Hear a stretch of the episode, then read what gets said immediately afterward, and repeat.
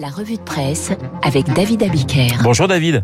Bonjour Renaud, bonjour à tous, bonjour Luc. Ce matin, trois patrons font le boulot des politiques. Hier, dans le journal du dimanche, trois patrons des plus grands groupes d'énergie français ont appelé les Français à la sobriété face à la flambée des prix de l'énergie. Ce matin, le Télégramme et le Courrier de l'Ouest reprennent à la une l'essentiel de cet appel signé Jean-Bernard Lévy pour EDF, Patrick Pouyanné pour Total Énergie et Catherine McGregor pour Engie.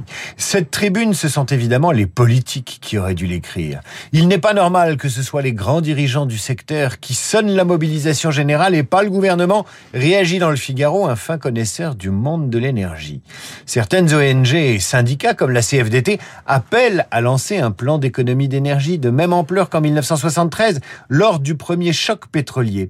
La Direction générale de l'énergie est prête à dégainer une campagne grand public expliquant encore le Figaro, mais le gouvernement ne souhaite pas la lancer avant l'automne. L'appel des patrons dit en creux la situation politique consternante dans laquelle se trouve notre pays et l'incapacité du gouvernement à prendre en main la pédagogie de la crise énergétique autrement qu'en distribuant des chèques. Les patrons, en signant cet appel, ont fait le boulot des politiques. Eh ben, vous êtes un petit peu sévère ce matin car le gouvernement se cherche avant tout une majorité. Eh oui, il est occupé à autre chose. C'est la une du Parisien aujourd'hui en France. Elisabeth Borne, une semaine pour sortir de l'impasse. C'est aussi la une du Figaro. Confirmé, Elisabeth Borne doit élargir son gouvernement. Une semaine pour sauver un quinquennat, estime l'opinion. Pour les journalistes politiques, c'est une aubaine, un régal. Comment élire les présidents de commission? Comment diversifier la coloration politique du gouvernement? Comment dégager des majorités de compromis?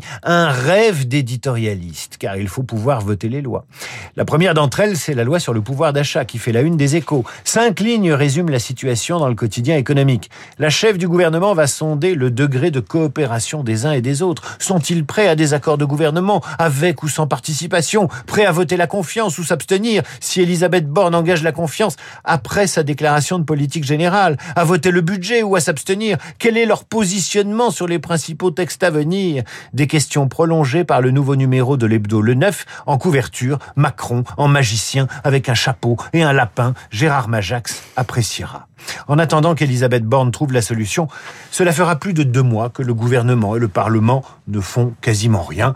Eh bien justement, imaginons que ce ne soit pas une catastrophe. Moins de lois, une bonne nouvelle, en tout cas pour l'économiste Jean-Charles Simon. Il est bien possible que notre Assemblée soit moins productive au cours des prochaines années. Faut-il vraiment s'en plaindre? interroge Jean-Charles Simon. Pour l'économiste, la visibilité médiatique de la loi conduit trop souvent ministres et parlementaires à vouloir chacun la leur et à produire de la loi bavarde. Pour un ministre en exercice, avoir sa loi, c'est bien plus gratifiant que la bonne gestion de son ministère. La production de lois inutiles, poursuit l'auteur de la tribune dans les échos, affaiblit les lois, nécessaires. Et c'est devenu un sport national. Il suffira à ce gouvernement d'obtenir l'abstention de la droite pour faire voter les seules lois qui vaillent, les lois de finances.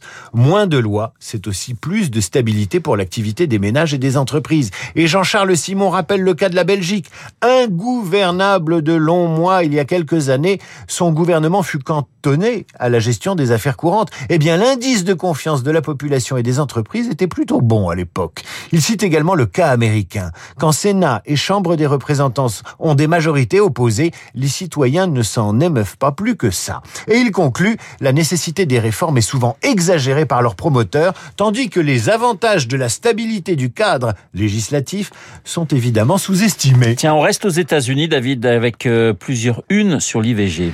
Liberté, égalité, IVG, titre Libération, prêt à nationaliser un débat limité aux États-Unis, tandis que la Croix prend un peu plus de distance et s'interroge sur ces deux Amériques qui se font face. Libération s'engage en faveur d'une constitutionnalisation du droit à l'avortement et emboîte ainsi le pas de la majorité présidentielle au Parlement qui s'est empressé de déposer un texte visant à inscrire dans notre Constitution le droit à l'avortement.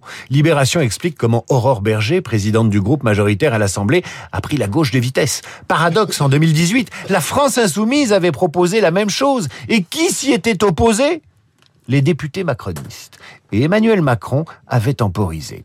Et si tout cela n'était que de la politique sur le dos des Américaines? Lisons Libération. Voilà un moyen d'obliger la gauche à travailler avec le gouvernement et un piège tendu à une droite, souvent en retard de plusieurs trains sur l'évolution des mœurs. Au passage, vous noterez que pour Libération, être de droite, c'est être largué sur les questions de société. Dans la croix, Anne-Bénédicte Hoffner se méfie de la hâte française d'ailleurs sur ce sujet. En France, la majorité présidentielle a réagi avec empressement, quand bien même l'accès à l'avortement n'y est pas menacé. Dans le Figaro, Laure Mandeville nous met en garde contre l'emballement. Attention à la caricature qui talibanise l'Amérique. Contrairement aux Français qui ont accepté collectivement le droit à l'avortement et à la faveur d'un vote démocratique, les Américains, court-circuités par les juges, ne sont jamais parvenus à un consensus.